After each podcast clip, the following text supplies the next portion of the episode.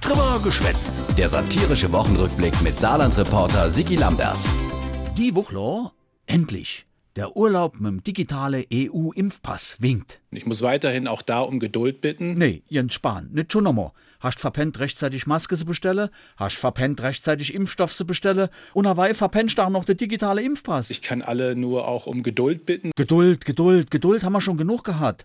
Seit einem halben Jahr ist klar, dass im Mai und Juni schon viel Leute die zweite Impfung haben und dann den Ausweis brauche. Und zwar nicht erst in zwei Monaten. Ja, früher wäre besser, bin ich dafür. Ja, und? Wir setzen gerade einen weltweiten Maßstab. Jo, weltweiter Maßstab im Wettbewerb, wer schläft am tiefsten. Ah Ja, ja, gäb ja immerhin noch de gelbe Impfpass, sitte Spahn. Muss aber gleich selber zugehen. Natürlich ist es im Jahr 2021 im Zweifel schöner, nicht Papier mit sich rumtragen zu müssen. Zumal der gelbe Impfpass leicht manipuliert und gefälscht werden kann, kritisierte Johannes Vogel von der FDP. Es würde ja schon mal helfen, wenn wir die Impfdaten digital erfasst hätten. Also darüber wird ja auch in Europa äh, gelästert, dass die Bundesregierung das nicht hinbekommen hat. Das ist natürlich ein Thema, das ähm, auch verärgert.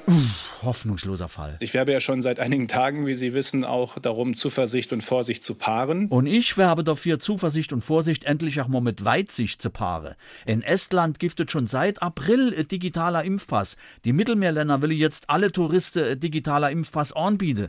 Äh, Sogar im Landkreis Altötting kann man schon mit einem digitalen Impfpass bei den Friseur gehen. Und die Jens Spahn samt EU kommt als nicht aus dem Quark. Es ist sehr, sehr unbefriedigend. Jo, passt aber irgendwie zum digitale Entwicklungsland Deutschland. Deutschland mit seinen föderalen Strukturen ist hier auch nicht gerade der Setzer der Benchmarks, sondern eher, naja, Naja, irgendwo ziemlich weit hinne.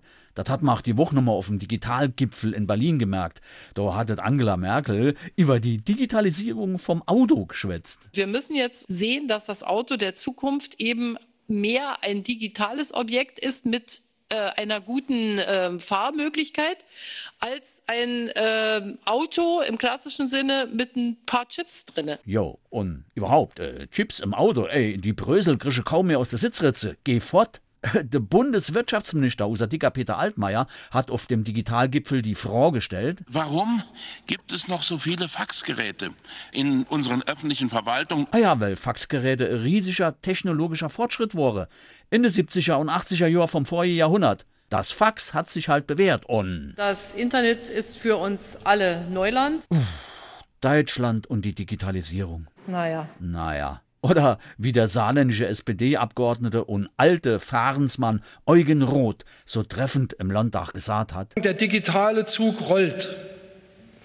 Man muss gucken, dass man drin sitzt, sonst hat man ihn verpasst. Tja, muss man halt dann äh, Fax schicken. Komm ein bisschen später, han de digitale Zug verpasst. Komm ey, keep bloß fort.